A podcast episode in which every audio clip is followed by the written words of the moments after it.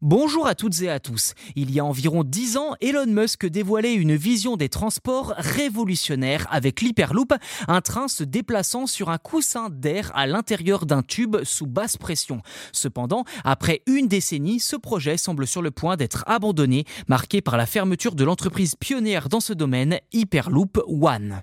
En fait, ce n'est pas tellement une surprise puisque ce son de cloche résonnait ces derniers mois avec des difficultés croissantes pour l'Hyperloop.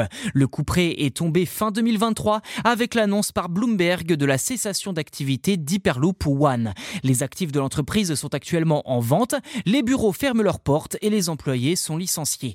L'Hyperloop qui promettait de réduire le temps de trajet entre Washington et New York à seulement 29 minutes pour une distance de 500 km n'a malheureusement jamais concrétisé cette vision malgré des levées de fonds atteignant au total environ 450 millions de dollars. Suite à la faillite, les brevets ont été transférés à l'actionnaire majoritaire, le groupe Dubayot DP World, troisième exploitant portuaire mondial.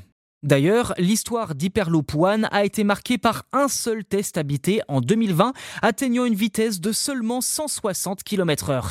Des résultats qui ont refroidi les observateurs les plus enthousiastes qui voyaient en l'Hyperloop le train du futur.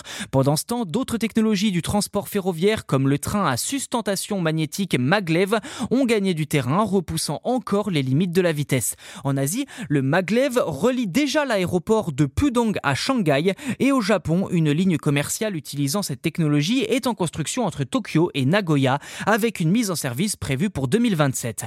Peut-être est-ce dans cette direction que le transport à grande vitesse compte envisager son futur.